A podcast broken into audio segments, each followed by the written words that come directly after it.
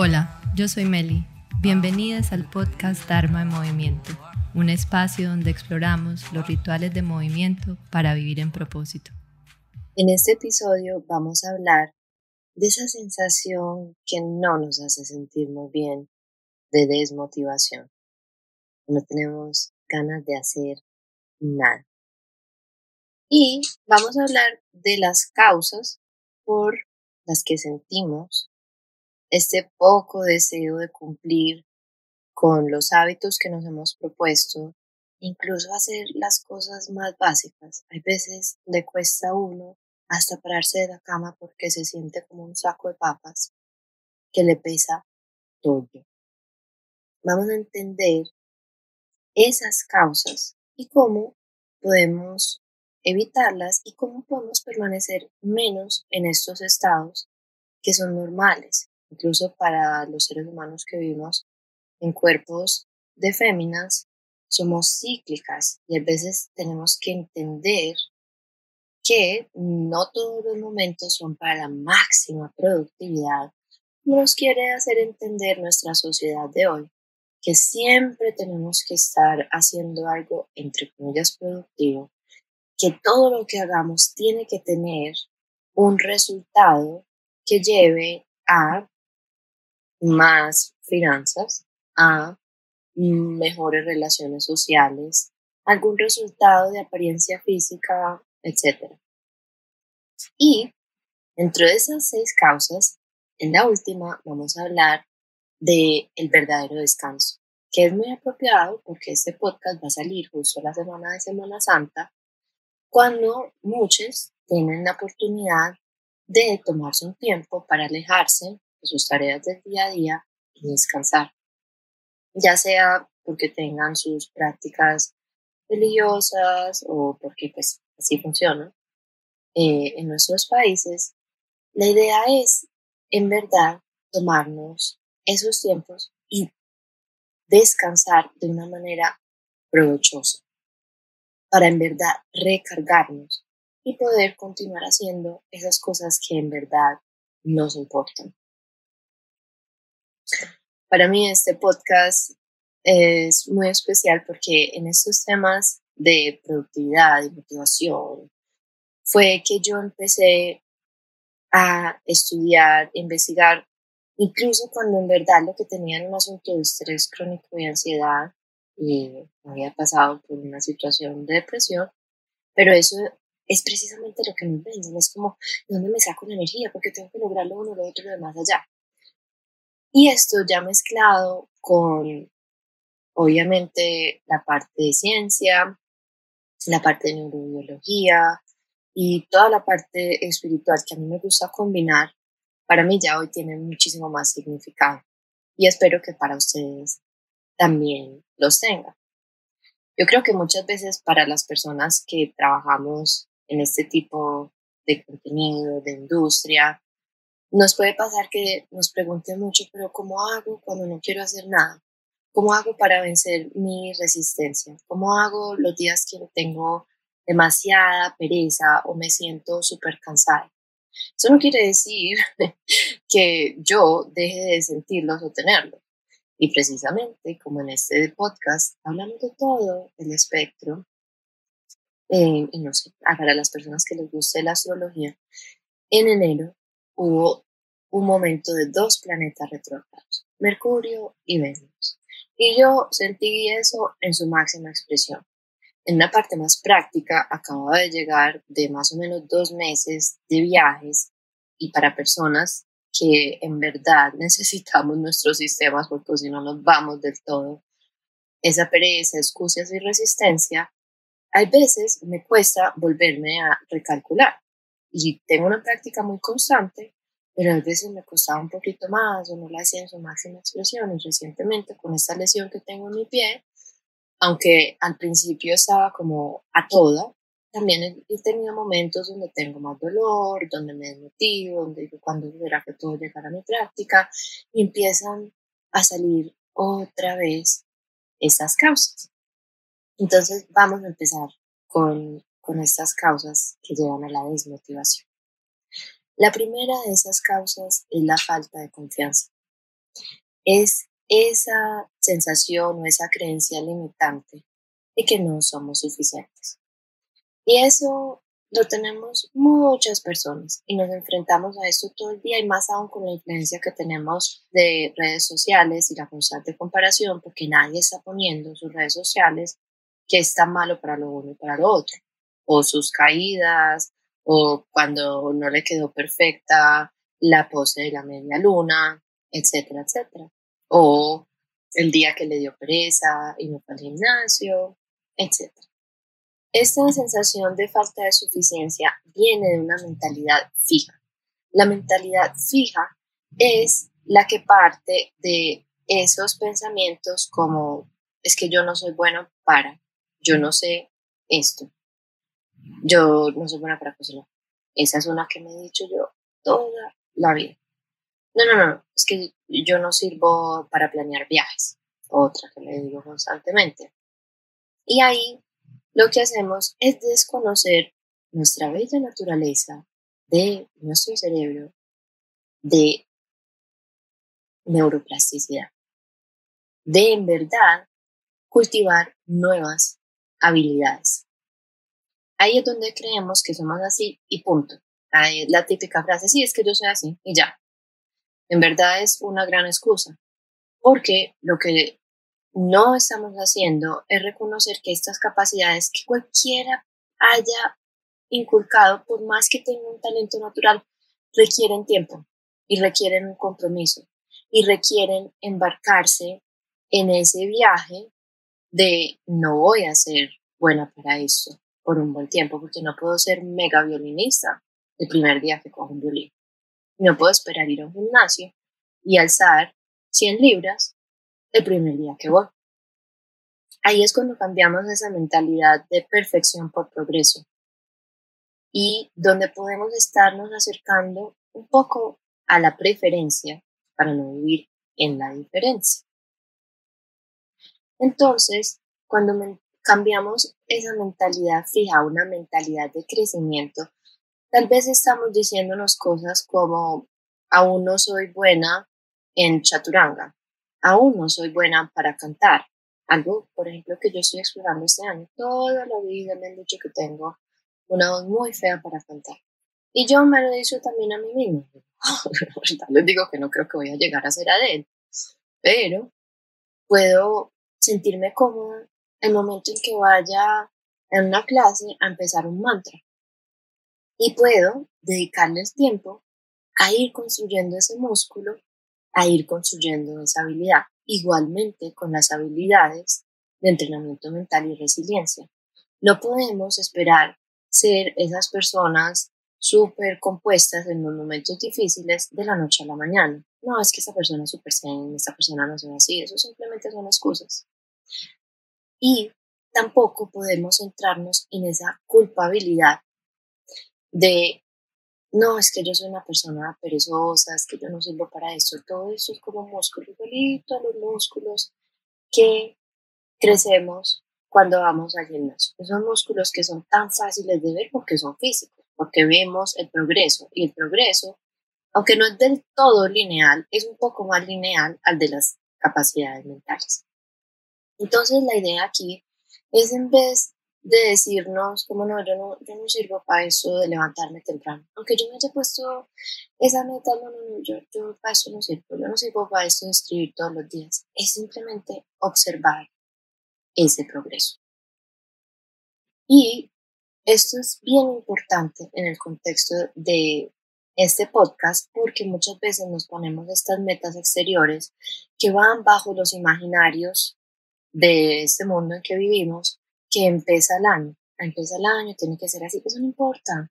Ya vamos en el cuarto mes de este año, nosotros podemos decidir ponerle reset a nuestro año cada vez que queramos, porque eso lo podemos decidir. Esa es una mentalidad de crecimiento. Por ejemplo, como les contaba, este año, en enero, bueno, yo dije, ah, bueno, en el año chino lunar, yo vivía en Nueva York, en el barrio chino, yo dije, aprovechemos y voy a hacer un rediseño de mi año para llenarme de motivación y ahí fue donde tuve la motivación de hacer el taller que, que hice a principios de marzo.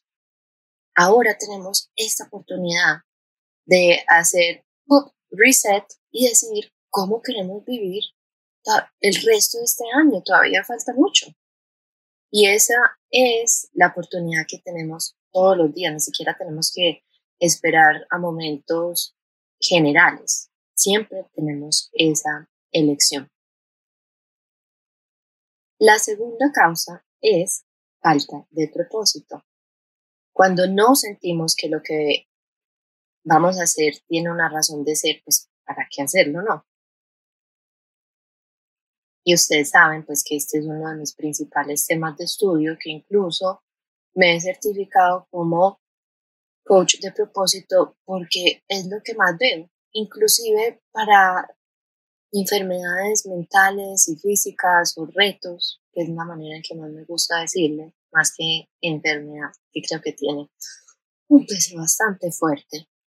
Cuando tenemos una razón para existir, uno saca fuerzas de donde no porque sabe que vino aquí más que a respirar y a producir desechos, y a existir y a salir en una que otra foto y ya, y hacer un trabajo en 9 de 5 que al final se van a olvidar es cuando uno sabe que viene a un servicio mayor. Y eso es parte de la razón por la que venimos aquí. Cuando tenemos un propósito claro, tenemos una dirección clara. Cuando tenemos una dirección clara, es mucho más fácil tener motivación, así sea algo elusivo. Es una guía, es un camino, se convierte como un mapa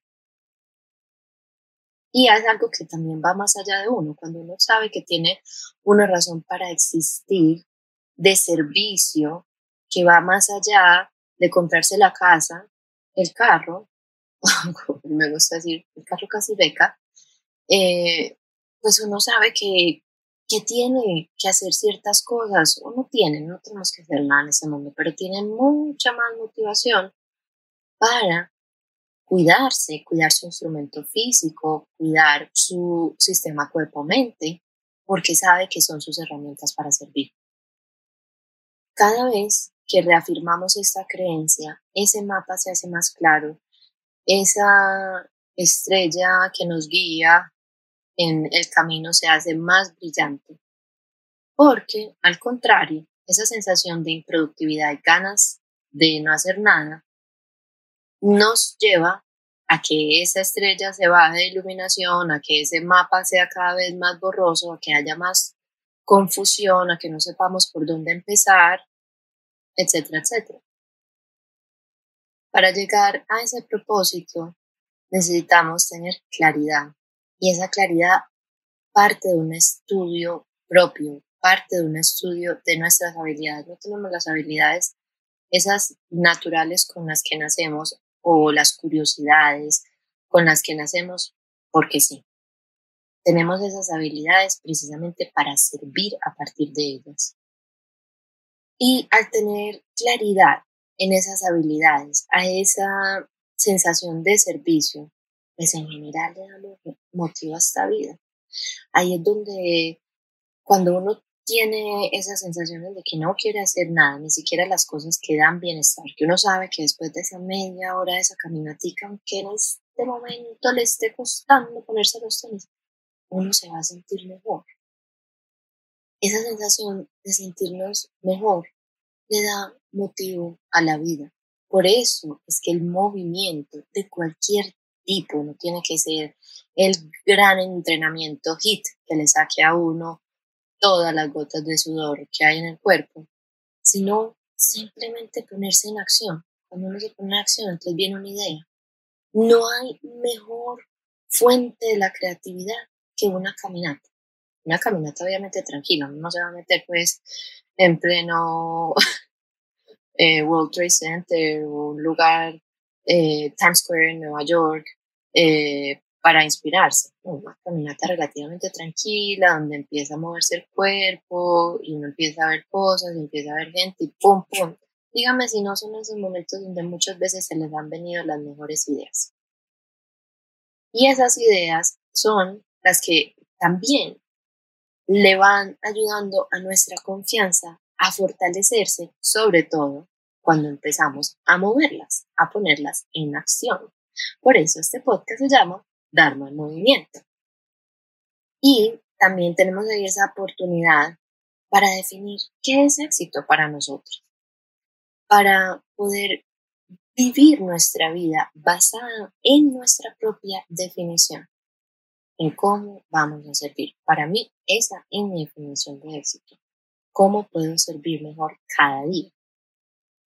Y esa definición de cómo servimos va muy, muy atada a nuestros valores y a definir esas intenciones, porque esos valores también están relacionados con nuestras habilidades, con las cosas que más nos importan y en la manera en que mejor vamos a servir.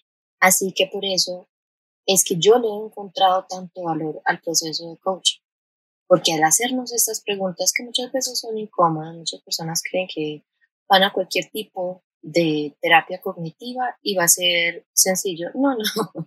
Ahí es donde nos hacemos esas preguntas muchas veces fuertes o nos hace un externo preguntas desde otro ángulo que no hemos pensado y se queda uno como, ah, porque no es muy fácil uno quedarse en su propia mente dándose vueltas en preguntas súper oscuras y créanme que a mí me encanta. ¿Para qué estoy aquí? ¿Para qué sirve eso?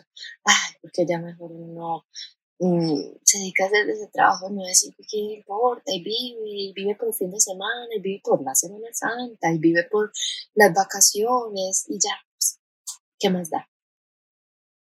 Entonces, eso les recomiendo, sea a través de un trabajo uno a uno con un coach, o que usted busque en herramientas, hay muchas herramientas también, eh, en libros, en YouTube, que le ayudan a uno no solamente a definir esos valores, sino a ponerlos en acción. Ahora vamos a hablar de otra causa para la desmotivación y es no tener sistemas. Es cuando nos ponemos estas metas y ni siquiera sabemos cómo vamos a llegar a ellas. Las metas, al igual que el propósito, tienen una función similar que nos dan dirección, pero esas metas sin sistemas son muy peligrosas porque en vez de motivarnos o inspirarnos, lo que pueden causar es el efecto absolutamente contrario. Porque entonces ahí donde viene la típica frase es que no estoy donde quiero estar, no he logrado lo, lo que me prometí que me iba a lograr. Metas sin sistemas es como decir, me voy a volver la más deportista hoy. ¿Y cómo? Ya te inscribiste a un gimnasio, ya contrataste a un instructor. ¿Cómo? Es el cómo. Cuando nos enfocamos únicamente en las metas, entonces volvemos a una mentalidad fija, porque no tenemos la manera de llegar a ellas. Entonces, ahí es donde entramos en un estado de fracaso, hasta cuando llegamos a esa meta. Entonces vivimos en una observación de no lo he logrado, no lo he logrado, no lo he logrado, ah, fracasé, ah, ok, lo logré. Muchas veces cuando las personas lo logran, han estado en tanto tiempo en ese estado de diferencia, lejos de estar en presencia, no están observando el progreso en el momento presente. Entonces cuando ya se llega a la meta es como, ah, sí, lo logré. ¿Y ahora qué? porque tampoco tenemos los sistemas para evaluar lo que se logró y cómo se logró y cómo puede repetirse. Hacer esa distinción entre metas y sistemas es muy importante. Incluso esto de hacer distinciones es una de las herramientas número uno en coaching, porque las distinciones dan claridad, claridad que nos da. Más habilidad de saber para dónde vamos sea en porciones pequeñas, como son las metas, o el gran propósito de nuestras vidas. Entonces, aquí viene una frase de Scott Adams eh, que explica muy bien esa diferencia. Una meta es un objetivo específico que uno logra o no en un momento en el futuro y un sistema es algo que uno hace regularmente que nos ayuda a lograr o aumentar las probabilidades de felicidad en el largo plazo. Si uno hace algo diariamente, es un sistema. Si uno está esperando a lograr algo algún día en el futuro, entonces es una meta. Y metas sin sistemas, como ya dijimos antes, es una excelente fórmula para sentirnos en estado constante de fracaso. Para hacer como un leve recordatorio de cómo es esto de construir sistemas, si se les interesa, hay todo un episodio sobre este tema de construir sistemas para, en verdad, lograr afianzar los hábitos que queremos tener. Pero vamos a hacer un recorderis aquí. Primero, uno identifica cuál es esa identidad que uno quiere tener. Y eso también es el gran porqué que también se entiende, digamos, en otras escuelas. Luego uno dice, bueno, ¿cómo voy a llegar allá? Ese, esa manera única que tengo yo de llegar a ese gran porqué. Luego, ¿cómo voy a manifestar eso a lo que yo quiero lograr? Cuando yo digo yo soy una persona resiliente, ¿cómo lo voy a lograr? En mi caso lo he logrado a través de técnicas de entrenamiento mental que practico a diario. Ahí es diferencia, ¿sí ven? Mi meta, que en este caso yo la llevo más allá, la asocio a mi identidad, es ser resiliente. ¿Cómo lo voy a lograr? A través de técnicas de entrenamiento mental y constantemente diseño mis propias herramientas para estar evaluando y ajustando tal vez en vez de hacer mi práctica de entrenamiento mental a las 9.05, tal vez lo voy a hacer a las 8 cuando esté desayunando, porque he notado, por ejemplo, estos días que estoy en Colombia, que empiezo a las 9 ya voy rodando porque cambié el horario. Son cosas así, porque nuevamente eso no se trata de perfección. Se trata de adaptación a la realidad que vivimos. Igualmente, esta metodología de formar sistemas nos sirve no solamente a las personas, sino que es la misma que yo he aplicado a nivel empresarial. Cuando yo llegué a mi trabajo actual, no tenía ningún sistema. Todo se hacía con templates de Word. Y yo he ido empezando a implementar esos sistemas. Sí, tengo una obsesión por los sistemas, pero los sistemas no solamente nos ayudan a implementar hábitos, nos ayudan a reducir el muy natural error humano que creo que aumenta más y más eh, en este mundo donde nos cuesta tanto concentrarnos con toda la información, la bulla, el ruido, la cantidad de gente, etcétera, etcétera. Esta misma filosofía puede ayudarte a, por ejemplo, si estás haciendo algo todos los días de forma manual, tal vez lo puedas automatizar. O tal vez si sabes que hay un punto en tu actividad diaria, en la parte operativa, pero que es súper importante para lograr que un cliente reciba lo uno o lo otro, puedes crearte una alarma para recordarte. Luego de haber hecho eso, necesito recordar mandar estas instrucciones o hacer esta llamada a ese cliente. Lo mismo a la hora de pagar cuentas, lo mismo en el manejo de la relación con los niños, incluso en el manejo de las amistades. Uno puede construir sistemas para mantener sus amistades, sobre todo hoy en día que todas las personas estamos regadas por el mundo. Entonces, si les gusta y les llama la atención esto de crear sistemas para vivir mejor, pueden contactarme directamente, pueden leerse el libro de Atomic Habits, que lo explica bastante bien y pueden empezar ustedes mismos a su sistema de ensayo y error. Pasemos a la cuarta razón de la desmotivación y es la falta de enfoque. Eso sí que lo digo yo todo el tiempo. Constantemente estamos distraídos, lo que genera muchísima ansiedad y no sabemos para dónde vamos, no sabemos qué es lo que vamos a hacer hoy, no sabemos por dónde empezar.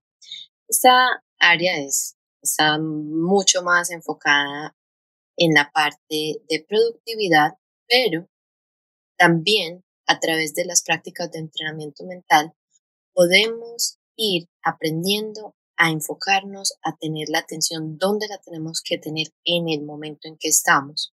Entonces es una combinación, porque yo por mucho tiempo me centré mucho, mucho en estas actividades de productividad, pero ninguna va a funcionar si no tenemos ese músculo también entrenado. Entonces pienso que es una combinación de dos cosas, porque si no, tenemos el computador y el teléfono y la gente interrumpiendo y lo uno y lo otro, entonces no son solamente estas herramientas, las herramientas son algo que podemos hacer en el serio, pero desde el interior, a través del entrenamiento mental, también podemos fortalecer esa habilidad de estar presente en lo que estoy haciendo, a través de movimiento, a través de ejercicios de respiración, y para eso les recomiendo el taller de regula y transmuta, y pronto viene el segundo taller, que es de gestión de emociones y manejo de dolor y que tiene específicamente un ejercicio de atención, porque donde va la atención, va la intención. Entonces, ahora, por este episodio, vamos a concentrarnos más en esas herramientas de productividad que creo que les pueden ayudar a muchos. Uno es bloquear tiempos en sus calendarios. Bloqueen tiempo en sus horas de trabajo o en en su tiempo de actividad creativa o para su tiempo familiar o descanso. Cuando uno bloquea esos tiempos, tiene ese compromiso con uno mismo. Eso es un sistema. Yo bloqueo el tiempo todos los días de mi práctica. Yo bloqueo en mi calendario el tiempo después de almorzar hacer yoga nidra porque me levanto muy temprano y muchas veces tengo sueño y porque también ha sido así toda mi vida. Luego Segundo tip para tener más enfoque y productividad, planear los días. Y esto para mí ya es una cuestión ritualística. Yo la noche anterior, o ni siquiera lo hago la noche anterior porque ese sistema ya lo cambié, me puede generar ansiedad antes de dormir. Más o menos a las cinco y media o seis que yo estoy cerrando mi día, digamos, entre comillas, productivo, yo me fijo en mi calendario y veo, bueno, que tengo mañana, esto no funciona, esto está en conflicto con lo otro. Y al principio solamente lo hacía a ese momento de cerrar el día, pero ahora también lo estoy empezando a hacer en las mañanas porque a uno le llegan tantas cosas y tantas cosas pueden cambiar. Yo trabajo con una empresa que está en España, con muchas horas adelante de mí, o hay gente que cancela una cosa o la otra, siempre vale la pena a veces tomarse ese momentico que es lo que hago antes de hacer mi práctica de entrenamiento mental, para luego de ver como, uy, esto es lo que me espera el día, vuelvo y me enraizo y sé por dónde voy a empezar. Tercero, priorizar. Es que todas esas cosas son cosas que ya sabemos. El problema es qué difícil es tan priorizar cuando hay tantas demandas que tenemos por todos los aspectos de nuestra vida. Pero hay algo que estoy utilizando en un template eh, donde hago mi planeación semanal y es un concepto de minimalismo y es cuáles son las tres actividades que tengo que hacer hoy para sentir que mi día estuvo completo. Tres. No son cuatro, no son cinco, son tres. Bueno, y si de pronto hay una que es muy grande, uno. Una y solamente una. Y para darle descanso a mi mente, entonces tengo otra sección donde pongo, bueno, si logro esto, ¿qué puedo hacer? ¿Qué sería, como se dice en inglés, los nice to have? Y tengo otra sección donde pongo todas esas ideas que se le vienen a uno. Ay, tengo que hacerlo uno, hoy tengo que hacerlo otro, tengo que hacerlo uno. Y eso en Project Management se llama un parking lot.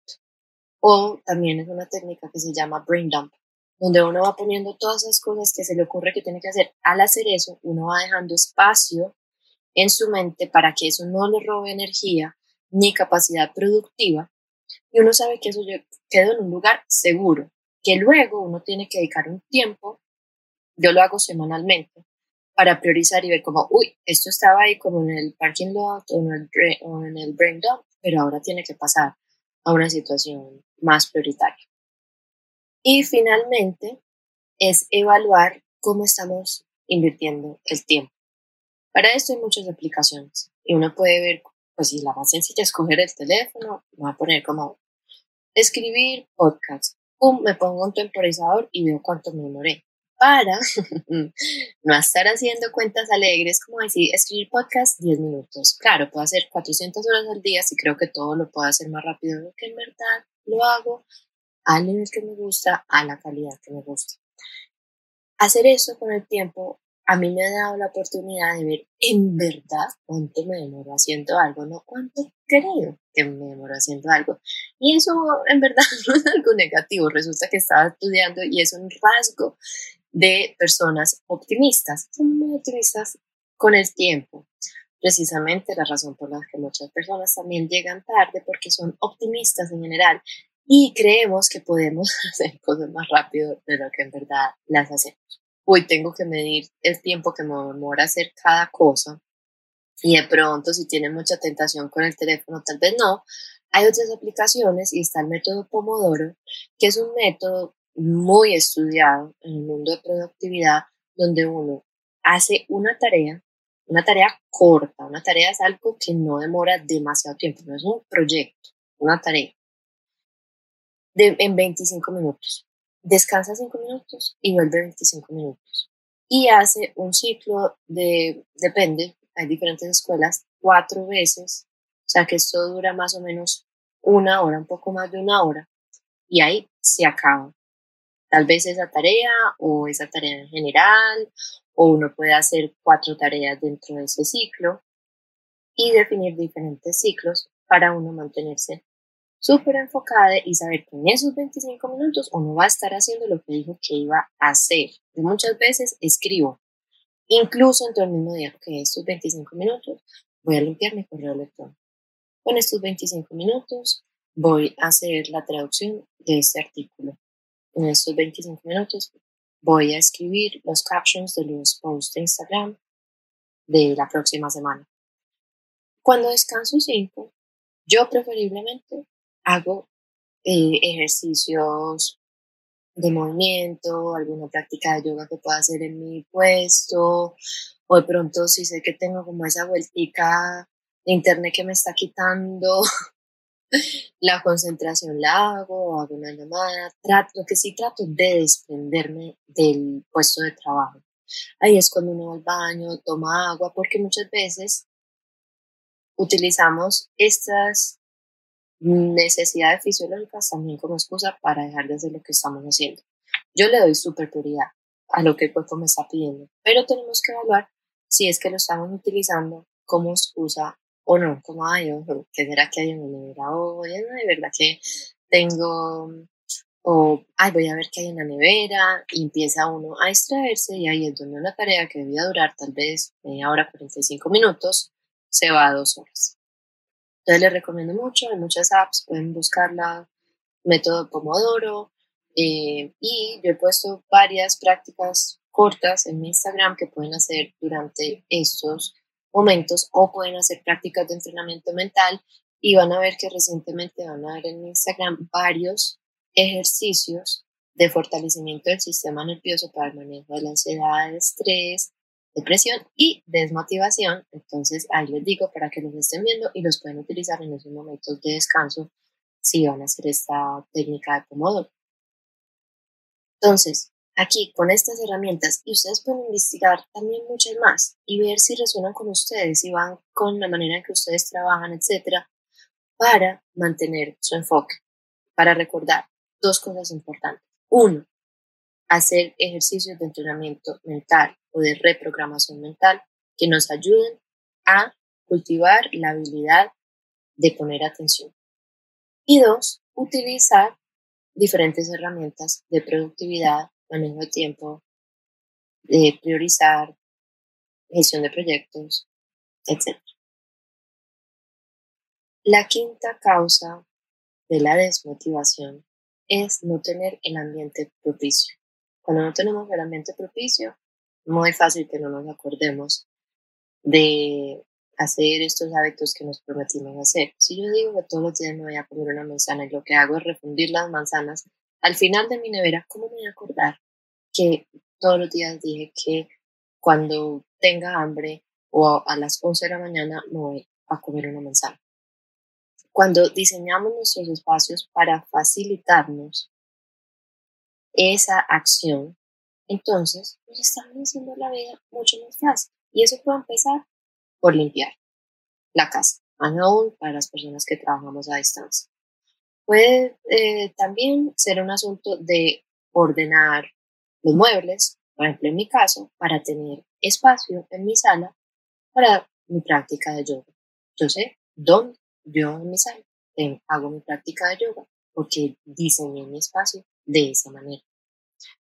Y esto también mm, se puede hacer incluso como parte de los rituales. Todas las noches yo organizo mi espacio, mi tapete, pongo mis lápices encima de mi cuaderno que va al lado de mi tapete, que va con el oráculo que me gusta consultar todos los días, mi velita, con los fósforos, según el color que esté practicando, según el chakra, según todo el ritualismo que a mí me gusta inyectarle a lo que hago. Pero no tiene que ser así. Si ustedes, por ejemplo, son de ir al gimnasio, entonces alisten el morral del gimnasio con los tenis, con el agua, con la toalla. Si son de ir a caminar, lo mismo, pongo al lado de mi cama, el mismo que me levanto, los tenis y la ropa, es un recordatorio inmediato, ni siquiera tiene que ser una alarma de celular que a veces lo medio ponen a uno como ansioso. A mí personalmente levantarme con eso me pone ansioso. Uno puede irse enseñando nuevamente sus propios sistemas y adaptando su ambiente para que sea propicio. También uno puede voltear el escritorio para tener luz natural. Hay muchos estudios que muestran que cuando uno trabaja con luz natural, tiene mucha más motivación y yo se lo vi de primera mano después. Uno de los motivos por los que no puedo continuar trabajando en la grandísima y prestigiosa eh, empresa de abogados, en de abogados en Nueva York, es porque yo estaba en una oficina adentro donde no tenía luz natural. Y eso siempre lo he dicho mm, cuando me ha tocado trabajar en oficina. No puedo estar en un lugar donde no tenga luz natural.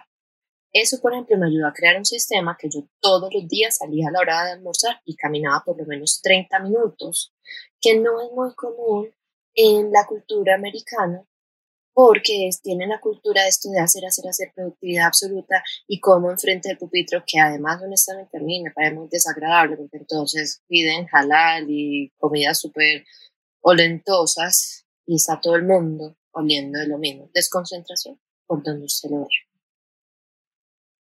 Pero bueno, si van a trabajar enfrente de una ventana, recuerden por favor, protector solar, siempre, no siempre ponerse protector solar, porque incluso las pantallas también están afectando nuestra piel. Nunca falta el recordatorio del protector solar. Además les cuento que ayuda a prevenir las arrugas, incluso cuando no se lo ponen noche, entonces ahí, ahí tienen, te dan datos por todos los aspectos. Y este proceso de adecuar nuestros espacios también es un trabajo de uno conocerse a uno mismo, de saber en qué ambientes uno trabaja mejor. Si yo voy a hacer un trabajo de Excel, les aseguro que uno va a ir a un café, no puede. O si yo voy a escribir una cuestión súper profunda y me voy a ir a un café, me voy a distraer. Si yo voy a hacer algo gráfico o colores o cosas de esas, pues irme a un café como con más creatividad, chévere, súper bien. Si yo me propongo grabar un podcast a la semana y todos los días me voy a ir a una oficina ruidosa, ¿cómo voy a grabar ese podcast? Cuando llegue a la casa, cuando ya esté súper cansada, no, yo tengo un día a la semana que no me voy a ningún café, no me voy a ningún lugar, trato de planearlo, que mi pareja no esté en la casa, que no haya bulla y que Chuli tampoco esté para grabar el podcast. Igualmente, tengo eh, una cliente con la que trabajo que me está diciendo es que no, yo soy muy desordenada y eso no me ayuda porque todos los días siento que pierdo de 5 a 10 minutos buscando millas. ¡Pum! Oportunidad para construir un sistema. Voy a comprar un tornillito o algo bonito donde yo todos los días cuando entro a mi casa pongo mis llaves ahí. Al principio uno lo tiene que pensar en un robotcito. Ay, voy a poner mis llaves acá. Y tal vez se te olvide una, dos, tres veces. Pero con el tiempo eso se vuelve casi que automático. Yo llego a mi casa, me quito los zapatos al entrar, para mí eso es fundamental. Pongo mi bolso, tengo mis llaves, tengo mis llaves conectadas a mis AirPods que sé que nunca los dejo porque eh, cuando voy a hacer cosas muchas veces me llaman o a veces escucho podcast, no siempre, Ya les conté que yo lo reformé porque se llenó una información, pero sé que es algo que yo siempre tengo conmigo. Entonces, para recapitular, lo que tratamos de hacer es un diseño de espacios, de priming, se llama esto, donde no solamente ponemos las cosas en lugares específicos, sino que diseñamos espacios para que sean bellos, para que sean agradables, para que queramos hacer las cosas que nos hemos propuesto hacer, para que tengamos la visibilidad y recordarnos fácilmente también esas cosas que queremos hacer. Un día de estos hacemos un podcast aún más detallado de esto, pero pueden escuchar el de hace dos semanas eh, con Pau de la Fortuna, donde hablamos de esto. Finalmente, vamos a hablar de la sexta causa que puede hacernos sentir desmotivación. Y esta causa es la falta de descanso, descanso que verdaderamente nos recargue. No sé si a ustedes les ha pasado que sienten que todo va bien en la vida, eh, las cuestiones del trabajo, los estudios, la familia. Probablemente ya estamos llegando a un punto límite hasta cuando ya llega ese punto. Y es prácticamente como golpearse contra el muro.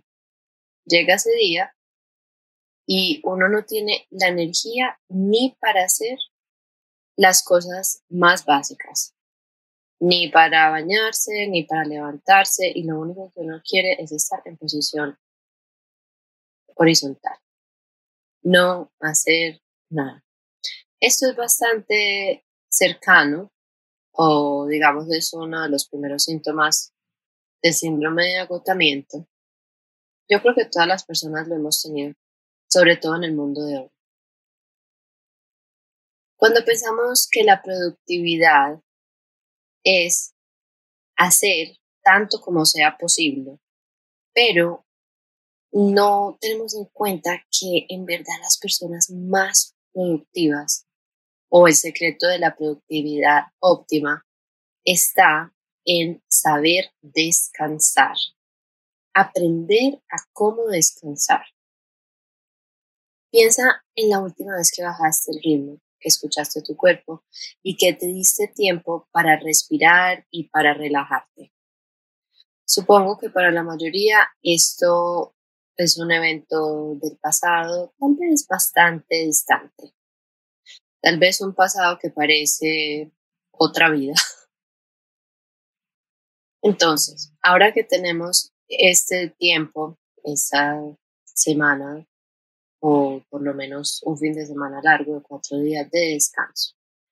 ¿Qué podemos hacer para recargarnos y evitar que lleguen estos momentos que no tenemos ganas de hacer nada? Incluso dedicar un tiempo de esos para planear, ¿cierto? cómo incorporar descanso, lo que se llama en la espiritualidad el descanso sagrado. Y también, ¿qué hacer cuando llegue ese momento? Porque la verdad, yo creo que en el mundo que vivimos hoy es casi que inevitable. Uno es comprometerse y es abrir espacio para ese descanso profundo. Tenemos demasiada resistencia incluso a un descanso de cinco minutos. Por eso, para muchas personas, esta técnica de Pomodoro que les hablaba antes es súper difícil, porque es como, no, no, no, estoy en la zona, tengo que seguir haciendo, no sé qué, estoy en mi zona de flow, de máxima productividad. El problema es que si seguimos así, lo que pasa es que uno se va a quemar y ya al rato no va a tener otros 25 minutos o tal vez dos sesiones de 25 minutos. Si acaso tendrá 15, 20 minutos de verdadera productividad, no de engañarse que uno cree que está haciendo algo lo que uno llama busy work, sino de verdadera productividad. Y nos resistimos demasiado a eso de no hacer nada, pero es que literalmente no hacer nada. Simplemente uno acostarse, abrir la ventana, ver los pajaritos, ni siquiera leer, ni siquiera verse una película. Literalmente, no hacer nada y no estar en conexión con su cuerpo, en absoluto estado de observación y de escucha. Abrir espacio para eso es fundamental. Una vez una cita con una compañera del colegio eh, que quiero mucho, ella se llama Valeria Arango. Si quieren ir a un médico funcional, se la recomiendo. Y estamos hablando de estos asuntos de estrés y me dijo, ¿qué haces en el día o de pronto después de almuerzo donde en verdad puedas descansar? Y yo no. Yo a veces sí caminaba o tal vez me ponía a hacer una vuelta a otra y ella me dijo, en 20 minutos de descanso constructivo, pues eso es uno literalmente tirarse no hacer nada. ¿Qué es eso en verdad? Uno darse un momento de no hacer nada. Y aquí la clave es ser intencional con este descanso. Como les decía, abrirse un espacio en 20 minutos en esos tiempos. Yo prefiero hacer yoga libre. Es que es parecido a no hacer mucho. Es, es, es descanso intencional. Y es a esa hora y es un sistema para mí también. Un sistema de recarga donde antes yo tipo 3 o 4 de la tarde ya yo no daba para más, pero me doy esos 20 minutos y puedo trabajar con productividad, estando en estado de fluidez muchas veces, como hasta las 5 o 5 y media de la tarde. Y algo que es muy importante aquí es en verdad respetar este tiempo, porque créanme que la tentación llega y que yo lo he hecho como, ah, no, bueno, ya hoy no voy a poder tomar mi descanso pero también llega el momento tarde. Ahí es donde muchas personas recurren al café entonces luego tienen como, ah, esa emoción de la mega cafeína y luego viene la caída máxima típica de la cafeína de estas bebidas energizantes. Entonces, muy importante respetar este momento. Siguiente punto que nos puede ayudar a, en verdad, descansar es alejarnos de la tecnología. Créanme que yo amo la tecnología, el Internet y todas las posibilidades que nos ha abierto. Sin embargo, es muy importante alejarnos de ella, de esa acción, de esa sensación de inmediatez, de urgencia que muchas veces genera. Y algo que podemos hacer algo que yo estoy tratando, pues digo que no es sencillo, tratar de apagar mis pantallas a las ocho y media de la noche. Y tal vez dedicarme un libro o simplemente a estar y mirar por el balcón, a meditar, a moverse, organizar cosas en la casa, hacer de pronto el almuerzo del día siguiente para tener más espacio en ese momento que es más apretado, hacer algo creativo, a dibujar, a colorear. Hay tanto, tanto que podemos hacer, que es muy, muy importante tal vez alejarnos y recordar que existe un mundo sin tecnología. Ir a dar una caminata, ojalá en un lugar de naturaleza, sin teléfono, dejar el teléfono en la casa y permitirnos esos espacios. Muy importante. Otro punto es acondicionar el espacio. Entonces, por ejemplo, en estos días, esta semana, de pronto hagan un cambio en su casa. Dejen afuera los cojines para hacer yoga restaurativa de pronto todos los días. O pongan unas velas, algo agradable, un difusor de unos olores agradables, apagar la luz, prender una mm, lámpara que de un ambiente de mucha más relajación, organizar. Muchas veces cuando tenemos el espacio en desorden, nuestro cerebro de supervivencia está como alerta, alerta, alerta y está también pensando, nuestro cerebro pensante, tengo que organizar eso, tengo que organizar eso, tengo que organizar lo otro. Tal vez de pronto, si no tienen la semana completa o si la tienen el domingo o el miércoles, momento, organizar la casa, y crear un ambiente que invite a ese descanso, a la reflexión, a lo que ustedes quieran hacer en este momento. Y otra cosa que también podemos hacer para descansar y digamos de alguna manera más activa es durante estos días simplemente ir con la fluidez y ver qué pasa y tal vez ver a dónde nos invitan sin generar tampoco demasiada resistencia, sin generar demasiados planes, a veces todo lo tenemos mega planeado a cada momento, a cada lugar, en cada instante, simplemente dejar espacios abiertos estos días para ver qué surge. Y tal vez ir y hacer eso o simplemente nuevamente darnos aún más espacio para no hacer nada. La otra es algo a lo que vimos todo el tiempo y es a esa sensación de aburrición. Y aquí la invitación es a buscar ese momento de aburrición, precisamente, eso está bien conectado con uno alejarse de la tecnología y permitir no tener como una actividad específica. No sé si se acuerden cuando uno es niño, esos momentos de aburrición, no tengo nada que hacer, son esos momentos muchas veces donde está la semilla de la creatividad. Y permitir que la mente a veces tenga esa aburrición, entre comillas, tal vez incluir algo de movimiento en ese momento, nuevamente irse a caminar, permitirnos estar con lo que esté pasando y con lo que estemos sintiendo, tal vez darnos un espacio para observar y sentir las emociones que surgen o las sensaciones en el cuerpo y ver qué ideas pueden salir de ahí. Pero no es como, bueno, ay, ya se me ocurrió una idea, un, dos, tres, voy a seguir haciendo. No, es permitir que eso fluya, permitir darle un tiempo, incluso póngase un temporizador. Yo siempre digo esto, al cerebro le genera muchísima incomodidad no saber cuánto va a durar. Pero si usted se pone un temporizador para intencionalmente, entre comillas, aburrirse por 15, 20, 30 minutos, entonces ustedes tienen la tranquilidad que la aburrición llegará a su fin y les aseguro que después pueden prender sus computadores y sus teléfonos y encontrar cualquier tipo de distracciones. Y lo otro es también permitirnos sentir sin juzgarnos esos momentos donde no queremos hacer nada. Y hablar con nuestra resistencia. Preguntarle, ¿por qué? ¿Por qué estás aquí? ¿Qué, ¿Qué en verdad hay detrás del hecho que no quiero ir a hacer el amor solo?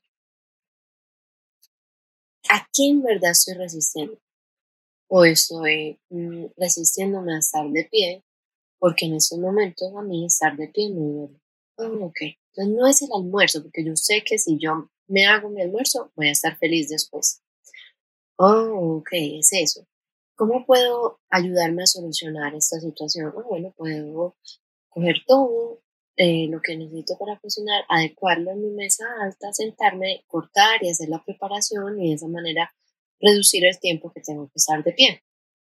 Cuando nos hablamos de esa manera y cuando nos hacemos amigues de la resistencia es que podemos llegar a ese tipo de conclusiones y no a blanco y negro como tengo que hacer el almuerzo, es un martirismo o no lo hago, punto. No me levanto porque no soy capaz.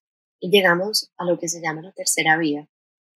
Es esa otra alternativa, al gris, al no al extremo y probablemente a obtener ese estado de preferencia que tenemos, pero sin tanto dolor. Entonces, bueno, este episodio ha sido un poquito más largo, pero creo que esta semana tal vez tengan tiempo para en verdad preguntarse sobre si están descansando, si saben descansar, si se están abriendo estos espacios y si los están respetando. Bajo el contexto de esto de sentirnos absolutamente desmotivados y también evaluar las otras cinco causas que nombramos y así para resumir, tener falta de confianza en uno mismo, tener poca claridad en el propósito de vida, la falta de sistemas, la falta de enfoque y la falta de espacios adecuados y si a esto le sumamos poco espacio intencional para el descanso, Ahí podemos encontrar las razones muy probablemente para la desmotivación. Y también tienen este recurso para cada vez que lo detecten, pueden ir a, ese, pueden ir a la sección correspondiente, ir empezando a desmontar ese ciclo vicioso que es muy fácil fortalecer de la desmotivación. Porque entonces hoy es un día que no voy al gimnasio o no hago mi práctica o no bailo o no camino y mañana sí que se va a hacer más difícil. Así que mi recomendación aquí es, está bien, está bien y no se trata de juzgarnos si hay un día que no lo logramos, pero hagamos un esfuerzo muy grande un esfuerzo intencional para que el siguiente día eso no vuelva a suceder. Así que bueno, aquí les dejo esta herramienta, espero que descansen, espero que evalúen estos primeros tres meses del año, que se reconozcan, si tienen alguna pregunta, ya saben que me pueden escribir y estén pendientes de estas pequeñas prácticas de entrenamiento mental para fortalecer el sistema nervioso y transmutar la ansiedad que les voy a estar compartiendo y del próximo taller que pronto les voy a estar diciendo más. Muchísimas gracias por escuchar. Satnam. Te agradezco si puedes compartir este podcast con alguien a quien le pueda servir. Si tienes alguna pregunta, me puedes escribir o mandarme un DM por Instagram. Satnam.